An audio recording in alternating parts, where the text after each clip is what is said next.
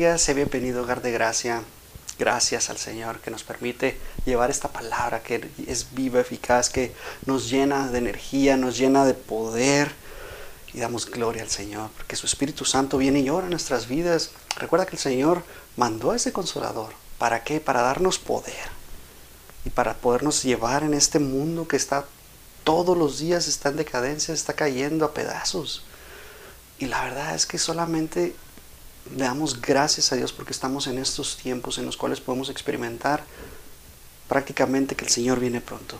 E, e, es, es, emocionante, yo no sé para ti, pero para mí es emocionante saber que todo lo que está sucediendo está plasmado en la palabra de Dios, todo se está acomodando de acuerdo a como Dios lo estableció y damos gracias a Dios.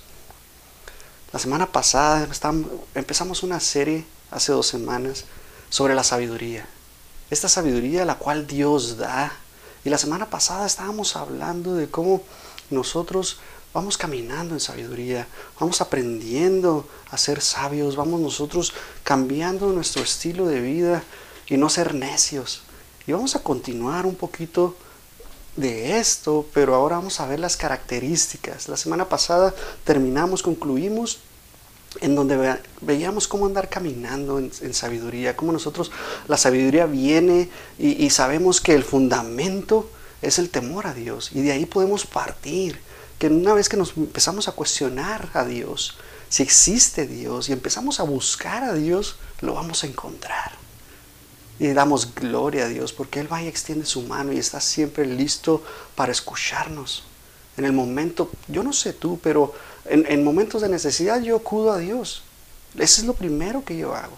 Y luego después voy y me lleno de la palabra y busco dónde reforzarme y dónde tener esa paz, porque cuando tú buscas a Dios primeramente, paz viene sobre tu vida.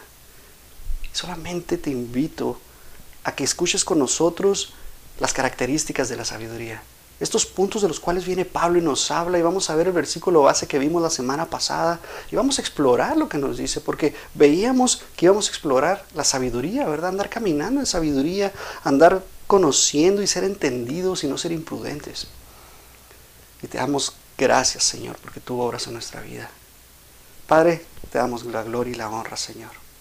Gracias, Señor, porque tú, Señor, siempre estás hablando en nuestra vida, siempre estás trabajando con cada uno de nosotros. Gracias por esta oportunidad, Señor, de llevar la palabra, de nosotros predicar de ti, Señor, llevar el Evangelio, Señor, que tú has pedido por nosotros, Señor. Gracias, Señor, porque tú lo has plasmado para nosotros, Señor, y poder nosotros expresarlo, estudiarlo, escudriñarlo, trazarlo correctamente y te damos la gloria y la honra, Señor. Que Padre, que esta palabra sea de bendición y podamos nosotros recibir la sabiduría, Señor, que tú tienes para nosotros. Gracias, Señor, en el nombre de Cristo Jesús. Amén. De nuevo, sé bienvenido, hogar de gracia. Es un privilegio para nosotros llevarte la palabra de Dios. Esta palabra que Él plasmó, como decíamos, es un manual perfecto, en donde está toda la sabiduría, todos los proverbios que tú te puedas imaginar, ahí están. Eh, estuve eh, eh, esta semana platicando con compañeros de mi trabajo y les decía, casi todos los proverbios o todos los, dichos y diretes que existen en el mundo vienen de los proverbios, vienen de la Biblia, de ahí lo vas a encontrar. Y uno de ellos me pregunta, pues sí, al César lo que es del César, ¿verdad? Y no le digo, así es. Cuando Jesús estaba con Pedro, llegaron los fariseos y le preguntaron que si él y su discípulo no pagaban impuestos. Jesús le dijo a Pedro que fuera y sacara un pez y de ese pez iba a tener una moneda. Y la sacó y de, esa, de, ahí sale ese dicho. y damos gracias a Dios. Todo está en la palabra de Dios. De ahí podemos adquirir la mayor riqueza en sabiduría y, llenarnos de ella. Y como te decía, Pablo nos exhorta a nosotros a, vivir una vida característica en sabiduría. O sea que nosotros podemos agarrar de la palabra de Dios todo lo que necesitamos para ser buenos hijos, buenos esposos y esposas, buenos padres, buenos hermanos, buenos hermanos en la fe. Y le damos la gloria al Señor porque Él se merece todo esto. No es casualidad que estos autores hayan escrito los 66 libros de la Biblia y de esa manera todos estén conectados y veamos a Jesús plasmado en cada uno de ellos. Por más de cuatro mil años estuvieron escribiendo estos libros. La verdad es que no es casualidad. El Señor fue plasmando y trazando la historia, fue trazando a su Hijo y lo fue mostrando a través de todo esto. ¿Para qué? Para que en este momento tú y yo creyéramos en Él. Que Él murió y resucitó al tercer día y fue levantado de los muertos. Y damos gracias a Dios. Entonces Pablo viene y nos habla en Efesios 5:15 y nos dice que nosotros miremos. Dice, mirad pues que andéis avisadamente no como necios, mas como sabios, redimiendo el tiempo, porque los días son malos. Por tanto, no seáis imprudentes, sino entendidos de cuál sea la voluntad del Señor. Empezamos a ver, y Pablo trata de alentarnos y decirnos, y, que, que descubramos las marcas que están aquí. Nosotros, primero que nada, nos dice en el versículo 15 que andemos Ah, ah, que andemos, que andemos eh, eh, ¿verdad? que andemos nosotros listos. Y podemos, de cada uno de estos tres versículos, podemos nosotros sacar estas características que Pablo quiere que entendamos acerca de la sabiduría. Podemos ser reflexivos, andar prácticamente buscando, podemos ser precavidos y podemos ser entendidos. Y vamos a explorar estas tres características que, Pablo nos está diciendo. Y sabes que un hombre sabio que conoce a Dios va a conocer lo maravilloso que es Él. Y nos pide Pablo que andemos con diligencia, que andemos precavidos, que andemos listos en este mundo que está prácticamente en decadencia. El Señor quiere que nosotros estemos considerando y que andemos precisamente en una buena conducta, que nosotros andemos correctamente. El trabajo de un sabio intencionalmente es, es hacer lo correcto ante los ojos de Dios. Nosotros siempre estamos buscando, ¿por qué? Porque tenemos el temor de Dios y estamos luchando constantemente, todos los días estamos luchando constantemente por no pecar. Todos los días de nuestra vida estamos luchando de esa manera. Y nosotros cuando somos sabios empezamos a vivir en humildad, este, empezamos a vivir en mansedumbre, tenemos una paz que sobrepasa tu entendimiento. ¿Por qué? Porque sabemos que Dios está ahí de nuestro lado. Que juntamente con Jesús estamos caminando en ese yugo que Él dice que vayamos a Él los que estemos cansados, ¿verdad? Y cargados, que nos va a hacer descansar. Si tú estás batallando, acude a la palabra de Dios. Llénate de la palabra de Dios. Asegúrate de ir primero, acudir a Dios y filtrar todo a través de la palabra de Dios. Qué mejor que vayas a la palabra y vayas y te metas de lleno y veas que si tú amas a tu prójimo, en eso vas a ser discípulo de Jesús. Vas tú a caminar con Él, vas a empezar a caminar diariamente. Dice Jesús eh, que, que, tomes tu cruz todos los días y le sigas, todos los días, todos los días sigas a Jesús. La verdad es que para muchos va, puede ser difícil, pero mira lo que dice Santiago 3:13. ¿Quién ¿Es sabio y entendido entre vosotros? Esa es una pregunta que está haciendo Santiago. Muestre por la buena conducta sus obras en sabia mansedumbre. Pero si tenéis celos amargos y contenciones en vuestro corazón, no os jactéis ni mintáis contra la verdad, porque esta sabiduría no es la que desciende de lo alto. Está hablando de las personas que en su propio intelecto empiezan a hacer obras, empiezan a hacer y ellos empiezan a jactarse y a hacer de que no necesitan a Dios. ¿Por qué? Porque ellos pueden todo, lo pueden hacer todo. Y mira lo que nos está diciendo, que no, que no, que no lo hagamos de esa manera, porque esta sabiduría no desciende de lo alto, sino de lo eternal, dice, animal diabólica. ¡Wow! ¡Qué, qué, fuertes palabras por medio del Espíritu Santo está hablando a través de, de Santiago. Mira cómo, compara a, la, inteligencia humana que no tiene a Dios, que dejan a Dios fuera de la ecuación. Lo está comparando con animales, con personas diabólicas. ¿Por qué? Porque no creen en Dios. Son ateos, son esas personas que dejan a Dios. Mira el versículo 16. Porque de donde hay celos y contenciones, ahí hay perturbación y toda obra perversa. Pero aquí viene lo bueno, dice, pero la sabiduría que es de lo alto es primeramente pura, después pacífica, amable, benigna, llena de misericordia y de buenos frutos, sin incertidumbre ni hipocresía. Y el fruto de justicia se siembra en paz para aquellos que hacen la paz. Damos gracias a Dios. Mira qué tan preciosa es la palabra.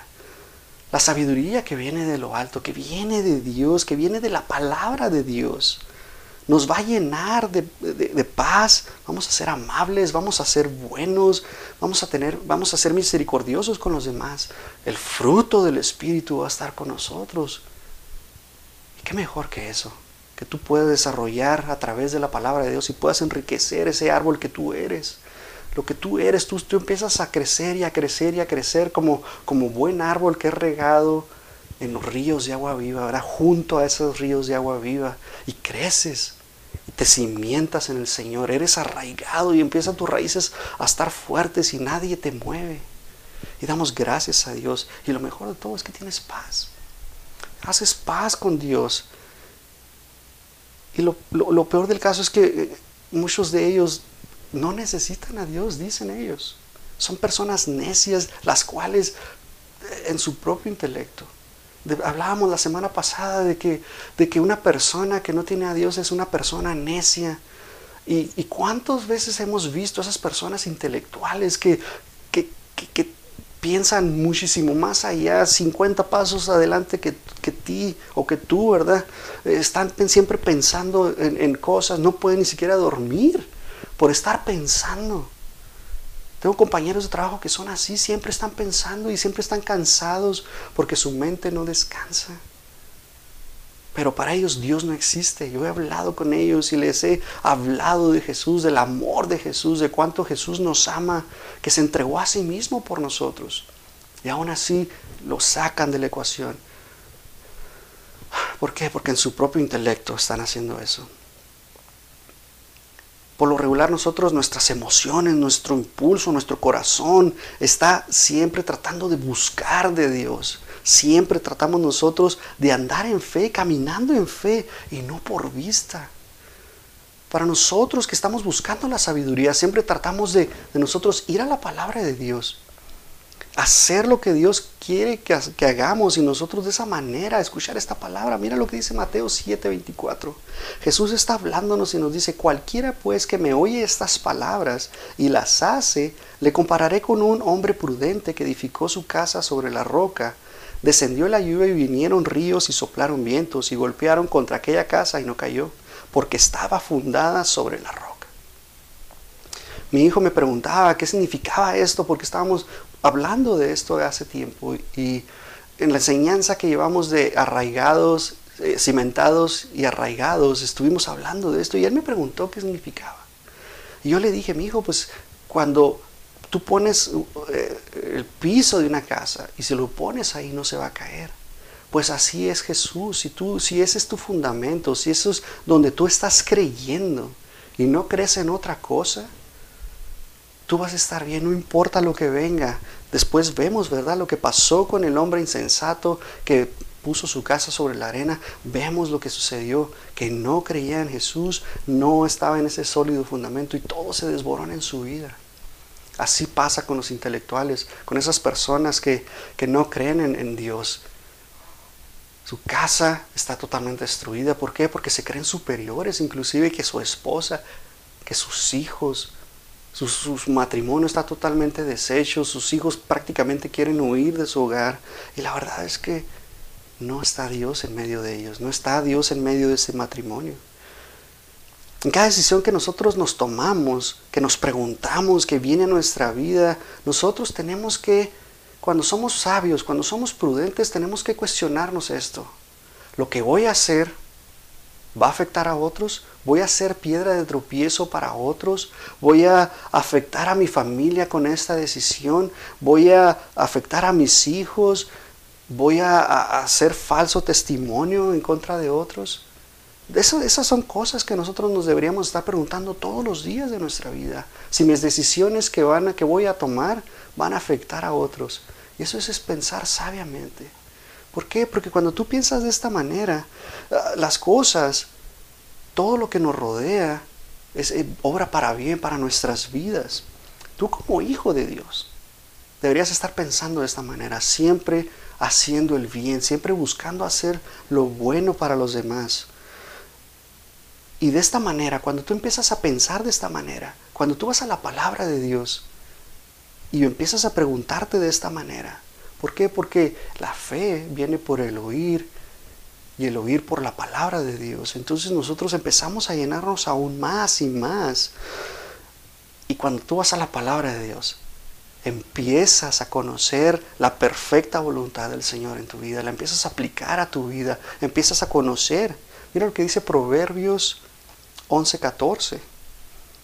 Donde hay dirección sabia, caerá el pueblo, mas la multitud de consejeros hay seguridad. Entonces muchas de las veces nosotros podemos ir con nuestros hermanos en la iglesia, hablarle a alguien y que nos den un buen consejo. ¿Por qué? Porque esta persona va a tener la palabra perfecta, te va a dar el versículo que tú necesitas para poder salir adelante, para poder orar inclusive, se va a unir en oración contigo. Y de esta manera saber qué es lo que Dios quiere para nuestras vidas detrás de todo esto. Y eso es lo más bonito de todo, que nunca renegamos de Dios. ¿Por qué? Porque sabemos que esta sabiduría que viene de lo alto, sabemos que Dios está en control de todas las cosas. Aunque se vea malo, aunque se vea tenebroso, aunque se vea la tormenta que viene con todo, que esa tempestad que piensas tú que te va a derrumbar y que te está derrumbando, claro que sí, porque vamos a padecer aflicción, dice Pedro. Juntamente, ¿verdad? Estamos padeciendo con Cristo, con Cristo somos vituperados. ¿Por qué? Porque con Cristo estoy juntamente crucificado y damos gracias a Dios vamos a padecer igual que Cristo. No como Cristo en la cruz, no vamos a derramar nuestra sangre, pero sí vamos a padecer de otras maneras. En tu vida, en tu hogar, en tu trabajo, nosotros como sabios siempre debemos de estar vigilando todas las cosas, haciendo todas las cosas para agradar a Dios. No importa, no importa que te ofrezcan en tu trabajo. ¿Sabes qué? ¿Cómo ves si te doy este dinero y tú me dejas me das, me das quebrada de entrar y, ser, ser proveedor de tu negocio. Tú haz las cosas como si fueran para Dios, dice la palabra. Siempre trata de hacerlo. Y en ti debe estar morando siempre Cristo Jesús. Mira lo que dice Colosenses 3:16. La palabra de Cristo more en abundancia en vosotros todo lo que dijo Jesús es para nuestra edificación, es para que nosotros lo tomemos, lo aprendamos, lo estudiemos, cómo caminó Jesús, cómo enseñó Jesús. ¿Por qué? Porque al final de cuentas nosotros debemos de tener la mente de Cristo y estar pensando como Él. Mira lo que dice, enseñaos y exhortados unos a otros en toda sabiduría, cantando con gracia en vuestros corazones al Señor con salmos e himnos y cánticos espirituales tú debes estar contento. Cada vez que tú estás sobrando en sabiduría, ah, tú debes de sentir contento. ¿Por qué? Porque hiciste lo que a Dios le agrada, obedeciste en todo momento. Qué triste es cuando nos, nos desviamos y caemos, que no queremos hacer eso, pero recuerda que siempre vamos a estar peleando porque estamos en este cuerpo de corrupción, este cuerpo en el cual siempre está peleando contra el enemigo y no vamos a ser perfectos sino hasta que venga Jesús. Hasta ese día vamos a tener un cuerpo glorificado, va a ser redimido nuestro cuerpo. Y la verdad es que eso es lo que estamos esperando. Yo estoy esperando con ansia ese momento. ¿Por qué? Porque yo ya quiero que el Señor venga. Yo no quiero que mis hijos sufran lo que viene más adelante. Yo no sé qué va a pasar. Yo no sé qué va a pasar en los próximos años, en el próximo año, en seis meses, en tres meses. Ni siquiera sé qué va a pasar mañana. Yo quisiera que el Señor viniera y nos llevara y, nosotros estar con Él, en esa morada que Él tiene preparada para nosotros. Y la verdad es que me encantaría estar ahí. Mira lo que dice la palabra de Dios acerca de la sabiduría. Dice, el necio prefiere no pensar mucho. ¿Ok? El necio siempre está haciendo lo que él quiere, hace lo que él quiere. Venga lo que venga, él hace las cosas como él quiere. Eh, piensa y, está trabajando y en su propia necedad es esclavo de sí mismo. ¿Por qué? Porque le trabaja al príncipe de este mundo. Es como un grillete que, que trae atado en su pierna y nada más está arrastrando todo lo que el, enemigo le, le, tira, todo lo que el enemigo le echa. Y la verdad es que, mira lo que dice la palabra en Lucas 12:20. Pero Dios le dijo, necio, esta noche viene a pedirte tu alma y lo que has provisto, ¿de quién será? Así que el que hace para sí tesoros y no es rico para con Dios. La verdad es que el necio va a querer hacer ah, tesoros en la tierra, va a querer impresionar a los demás, va a querer hacer para su propia honra, para su propio ego, va a querer hacer más dinero, más comida, más mujeres, más carros, más casas, ah, más placeres, más posesiones, y va a querer acumular más y más y más. Y así son esas personas ricas que, que ponen al Dios del dinero como prioridad número uno. Quieren más. Quieren más y más y, no ponen a Dios primero.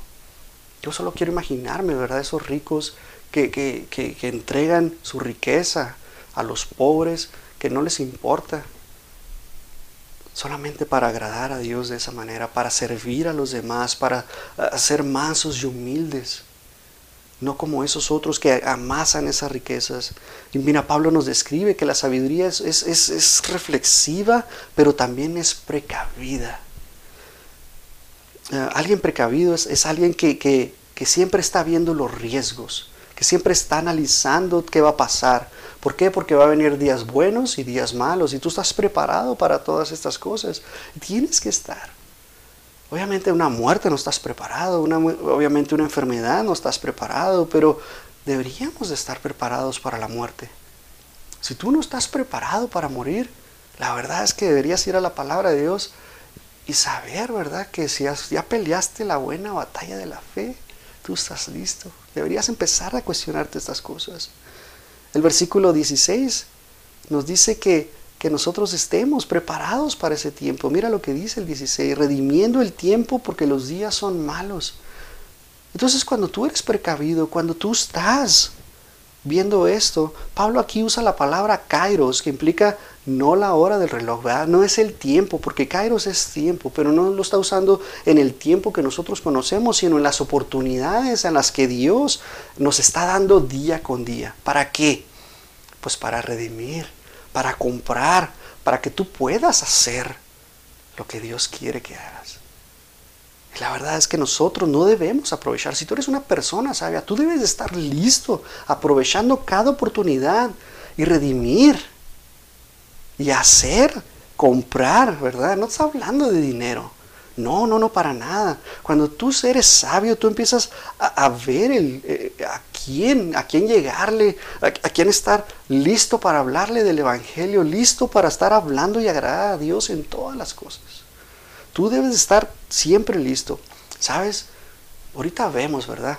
Empezó en el 2020 esto del coronavirus.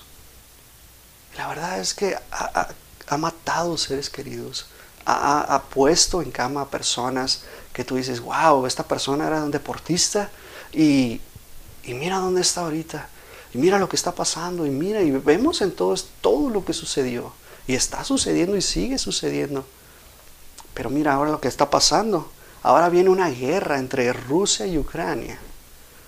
Y de repente el coronavirus no existe. De repente ya nadie habla del coronavirus. Y ahí está, sigue ahí.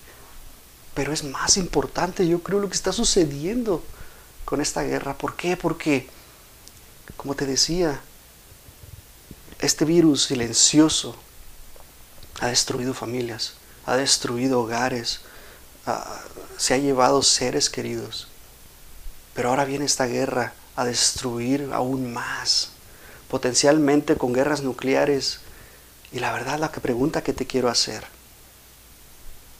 ¿Qué has hecho? ¿Estás listo?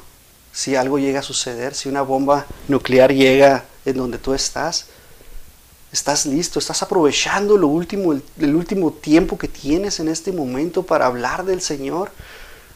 ¿Estás listo? ¿Estás dando el máximo? Porque sabes, todos vamos a morir.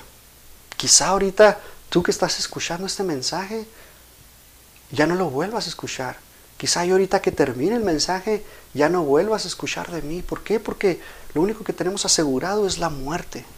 Somos peregrinos, dice la palabra de Dios, y no sabemos. A me encantaría que tú que estás escuchando, hables de Jesús. Redimas ese tiempo. ¿Por qué? Porque nosotros estamos viviendo y no solo tenemos una oportunidad y después viene el juicio. Solo vamos a morir una vez y después el juicio, dice la palabra. Entonces, mira el Salmo 39, el 39, 4. Hazme saber, Jehová, mi fin y cuánta sea la medida de mis días. Sepa yo cuán frágil soy. He aquí, diste a mis días término corto, y mi edad es como nada delante de ti. Ciertamente es completa vanidad todo hombre que vive. Mira, Crónicas, primera de Crónicas 29 y 15. Porque nosotros, extranjeros y advenedizos, en otras versiones dice peregrinos, somos delante de ti, como todos nuestros padres, y nuestros días sobre la tierra, cual sombra que no dura. la verdad es que estamos de paso. Estamos de paso por este mundo. Hemos escuchado ese dicho que lo, lo, lo, lo único que seguro que tiene el hombre es la muerte. Y la verdad es que sí. Me encantaría que el Señor viniera y no pudiéramos pasar por esto, ¿verdad? Pasar por la muerte. Pero la verdad es que en este tiempo que nosotros tenemos, ¿qué estamos haciendo? ¿Estás desarrollando tus dones? ¿Estás desarrollando tus talentos para el Señor? Ah, ah, ¿Estás adquiriendo más conocimiento por medio de la palabra de Dios? ¿Te estás llenando más? ¿Estás leyendo otros libros? Ah, tenemos que edificarnos unos a otros. Y para eso es la palabra de Dios. ¿Estás sirviendo en tu iglesia? ¿Qué estás haciendo? ¿Estás sirviendo en tu casa? No te vayas tan lejos. No quieras ir a salvar el mundo, a África, no quieras ir a, otros pueblos en pobreza, que gracias a Dios podemos ir y podemos hacerlo, pero ¿qué pasa con tu hogar? ¿Qué está pasando en tu casa? Ah, la verdad es que nosotros deberíamos de estar desarrollando ahorita una, una, una intimidad, una relación con el Señor que, que, deberías tú estar fascinado de Él. ¿Por qué? Porque sabemos que cuando nosotros nos postramos, que somos reverentes a Dios, que tenemos ese temor de Dios, nos hace a nosotros ir creciendo todos los días. Y nosotros tenemos que llenarnos y tener esa relación con el Señor, pasar tiempo con Él. ¿Para qué? Para que tú puedas hablarle a los demás. Nosotros podemos redimir el tiempo y podemos, así como nos dice Pablo, mira lo que dice en Timoteo, segunda de Timoteo 4:6. Porque yo ya estoy para ser sacrificado y el tiempo de mi partida está cercano. Aquí vemos a Pablo que está a punto de que le corten la cabeza. Y ya está listo, mira lo que dice, he peleado la buena batalla. ¿Estás listo? ¿Estás listo si algo llega a suceder en este, en este momento en el cual Rusia eh, empieza a decidir atacar? Y lo vemos a China también que está eh, queriendo hacer esas conversaciones con Rusia. Y lo vemos a Corea del Norte que está ya lanzando misiles todos los días, todos los días. Está probando su artillería. Algo está sucediendo en el mundo. Y la verdad es que solamente me emociona me emociona saber que el Señor está cerca. Está muy cerca el Señor. Mira lo que dice. He acabado la carrera. ¿Has acabado tú la carrera? ¿Te sientes que has acabado la carrera? ¿Sientes tú que, que lo que has hecho hasta este momento, tú podrías decir, yo creo que estoy satisfecho, mi familia ha aprendido del Señor? Deberíamos de estar nosotros siempre enseñando, siempre hablando de Dios, siempre hablando de Jesús, siempre enseñando la palabra. Mira, para terminar, dice, he guardado la fe. ¿Tienes fe? ¿Qué es la fe? La fe es algo que nosotros creemos. La fe es la certeza de lo que se espera, la convicción de lo que no se ve. Nosotros no hemos visto a Jesús, pero creemos en Él. Somos bienaventurados porque no lo vimos, mas creímos. Creemos en Él, creemos que Él murió y resucitó. Y creemos con todo nuestro corazón. Bueno, yo creo, yo no sé tú. Pero la verdad es que a mí me, me llena, me apasiona. Y la verdad es que El Señor viene pronto, te digo. ¿Hasta cuándo? Vamos a lo mejor a malgastar el tiempo viviendo como necios. Si nosotros somos sabios, ¿por qué estamos viviendo ah, como necios, eh, contando el tiempo, contando los días, haciendo cosas que, que la verdad en realidad no edifican muchas de las veces? Claro, vale, te puedes ir a sentar a ver una película, disfrutar, ir a, hacerte unas hamburguesas, disfrutar de la familia, invitar amigos, pasar tiempo. Eso es parte de lo que el Señor nos, nos, nos dio para hacerlo. Pero cuando, cuando vemos que el día del Señor está cerca, se acerca cada vez más, ¿qué pasa dentro de ti? ¿Qué sientes al, escuchar todo esto? Cuando dices tú, híjola, a lo mejor debía haberle hablado a esta persona de Dios y a lo mejor ya no lo vuelvo a ver. Deberíamos pensar de esa manera, no perder la oportunidad, redimir el tiempo, compra ese tiempo, aprovechalo al máximo, no lo malgastes. Nosotros como, como esposos, tu cónyuge, eh, a lo mejor no la vuelves a ver a tu esposa, a tu esposo no lo vuelves a ver. Y a lo mejor puedes tú quedarte arrepentido porque no le dijiste lo que querías decir porque no le pediste perdón por algo que le dijiste, o la insultaste, o, él te faltó al respeto, o lo que sea. La verdad es que es el tiempo en el cual nosotros debemos de hablar, tener comunicación, hablar del Señor, no importa lo que haya pasado, resuelve tus cosas. Como padres, ¿qué pasa cuando nosotros traemos a nuestros hijos y, nunca les hablamos de Dios, nunca les, les sembramos la palabra, de verdad y se van del hogar, ¿verdad? Ya se casaron y se fueron del hogar. La verdad es que van a andar como necios. Si tú no lo corregiste con esa vara de la corrección, si no lo hablaste con sabiduría, ¿quién sabe qué vaya a pasar con tus hijos? La semana pasada veíamos de eso, que nosotros tenemos que corregir a nuestros hijos en el momento. ¿Para qué? Para que no sean necios, para que no, no, no, no, regresen al camino de rectitud. Nosotros tenemos que estarles hablando. ¿Vale la pena no hablarles a tus hijos de Jesús? ¿No enseñarles estas cosas? Platicaba con un amigo del trabajo de esto el día de ayer. Porque él dice que él no cree en Dios, pero sí cree en necesidad, cree en Él, pero no cree. Y le digo, pues es que tú no eres ateo, tú eres agnóstico.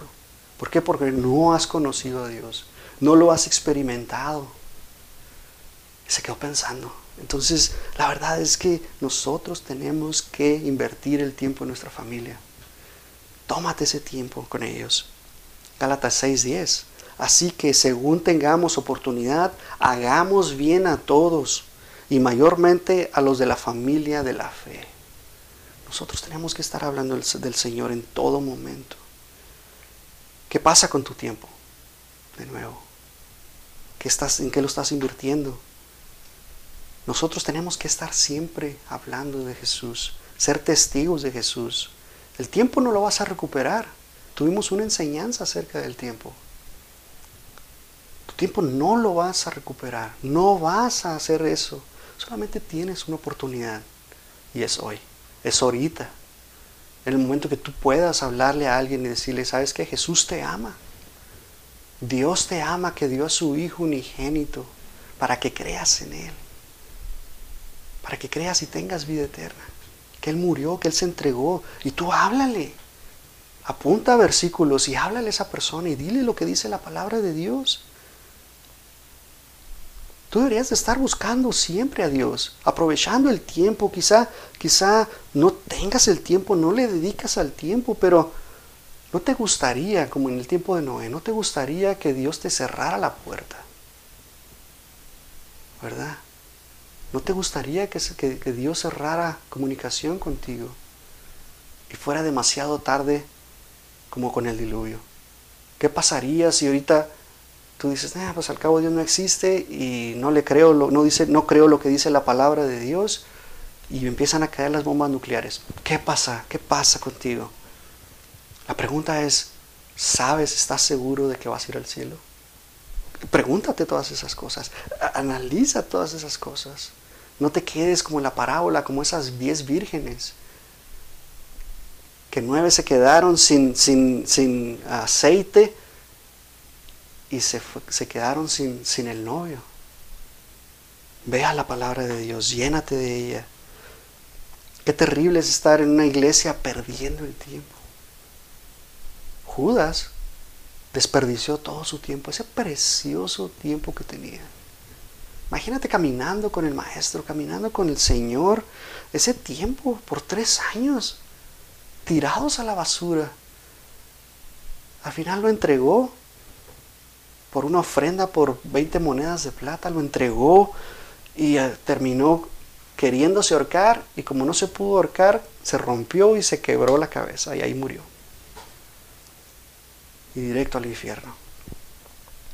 La verdad es que, ¿qué hacemos con nuestro tiempo? ¿Hasta cuándo vamos a desperdiciar nuestro tiempo sin sentido viviendo en nuestra propia gloria? ¿Qué vamos a hacer nosotros? Yo te insto a que no endurezcas tu corazón, que seas precavido, que sepas administrar el tiempo de la manera en que yo sé que Dios alarga y acorta los tiempos. Ya estamos en marzo, ¿puedes creerlo? Marzo. Qué rápido se pasa el tiempo. Sabes que estamos en el tiempo de la gracia, donde Jesús murió por nosotros y por gracia somos salvos, no por horas, ¿verdad? Para que nadie se gloríe, dice la palabra de Dios. Por gracia somos salvos. Es un don de Dios que viene en nuestra vida. Damos gracias a Dios. Tenemos que aprovechar cada oportunidad que tenemos para hablar del Señor. Nuestro tiempo es tan corto y los días vienen cada vez peores. Conozco personas que dicen es que me da miedo hablar de lo que está pasando en el mundo.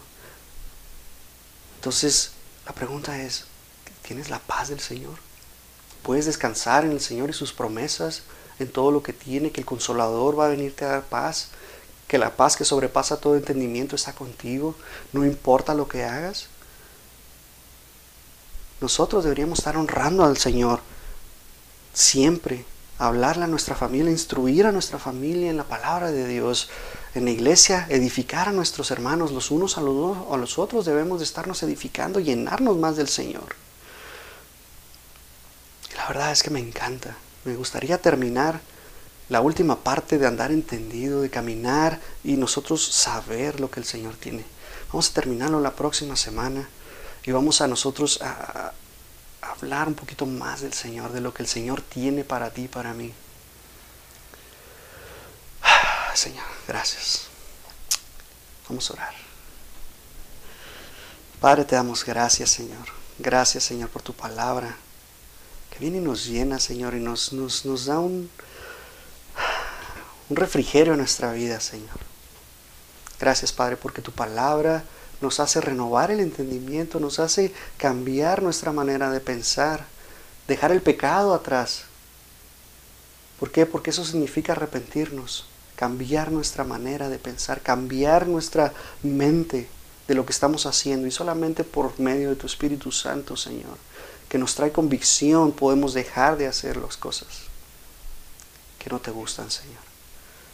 Señor, síguenos hablando, sigue tratando con nosotros, sigue dotándonos de sabiduría, Señor, como con Salomón, que cuando tú le preguntaste qué era lo que quería, no te pidió oro, no te pidió plata, no te pidió destruir a los enemigos, sino te pidió sabiduría y, eso es lo que yo anhelo en mi corazón, Señor. Que me des más sabiduría para entender tu palabra, que tu Espíritu Santo me revele de otras maneras tu palabra, Señor, y poderla entender y escudriñar la palabra y trazarla perfectamente, Señor. Gracias, Señor, porque la has dejado para nosotros, para poder entender y para poder ser la sal del mundo, ser la luz del mundo y nosotros salir y hablar de tu palabra, Señor. Señor, te damos gracias, Señor, en este día por tu palabra que de nuevo es viva y eficaz. En el nombre de Cristo Jesús. Amén. Dios te bendiga.